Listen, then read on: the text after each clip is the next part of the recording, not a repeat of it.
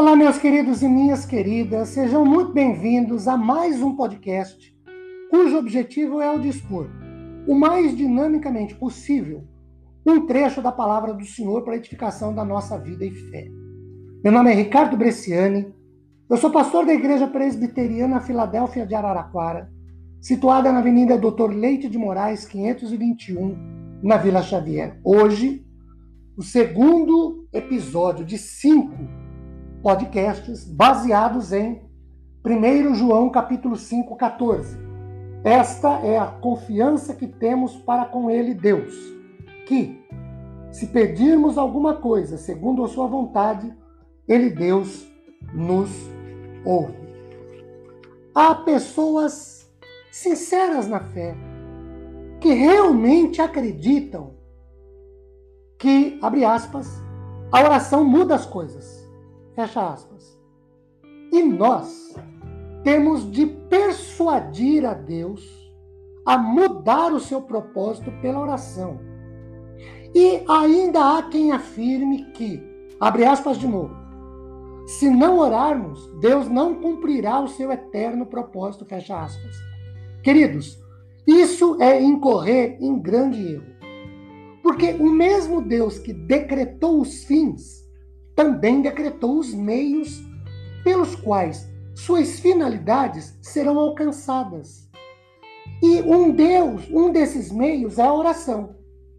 Quando Deus determina conceder uma bênção, ele também outorga a motivação da súplica, que ele solicita essa mesma bênção. Eu cito um trecho de um dos últimos livros publicados nos Estados Unidos sobre a oração, na qual o autor declara o seguinte: as possibilidades e a necessidade da oração, seu poder e seus resultados se manifestam no refrear e alterar os propósitos de Deus e no aliviar o impacto do seu poder. E ainda, no mesmo livro, as orações dos santos de Deus são patrimônio no céu, por meio do qual Cristo leva adiante a sua grande obra sobre a terra.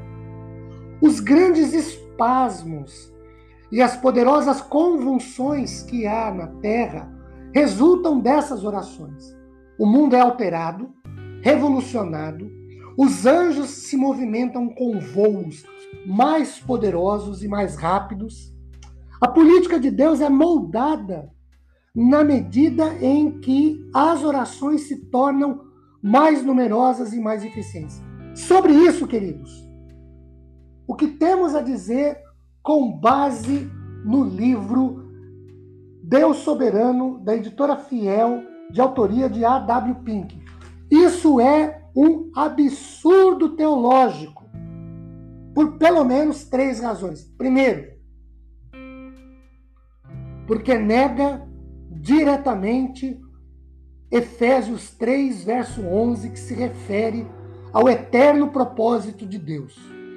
Se o propósito de Deus é eterno, segue-se que sua política, de acordo com o texto, não pode ser moldada por nada ou por ninguém.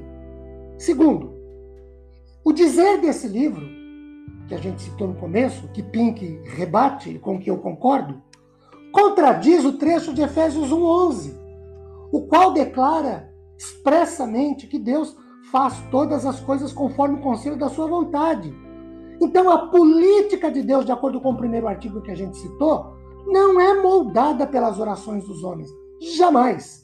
Terceiro, um aspecto como, como essa, uma asserção como essa, da posição de supremacia à vontade da criatura humana.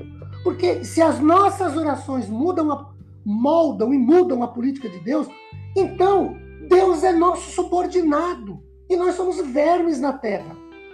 Com exatidão perguntou o Espírito Santo através do apóstolo. Romanos 11, 34. Quem, pois, conheceu a mente do Senhor ou quem foi seu conselheiro? Deve ser óbvio que pouco ou nenhum consolo se pode alcançar em orar a um Deus que é como um camaleão que muda diariamente de cor, de vontade, de humor, de propósito, segundo suas criaturas lhe ordenam, lhe decretam, lhe determinam. Deus é soberano. Ele faz como quer, quando quer e porque lhe apraz. Ponto. Qualquer coisa que vem depois disso não é palavra de Deus. Que o Senhor nos abençoe ricamente, disponibilizando consolo e conforto aos nossos corações após meditarmos sobre esse trecho de Sua bendita e santa palavra. Amém.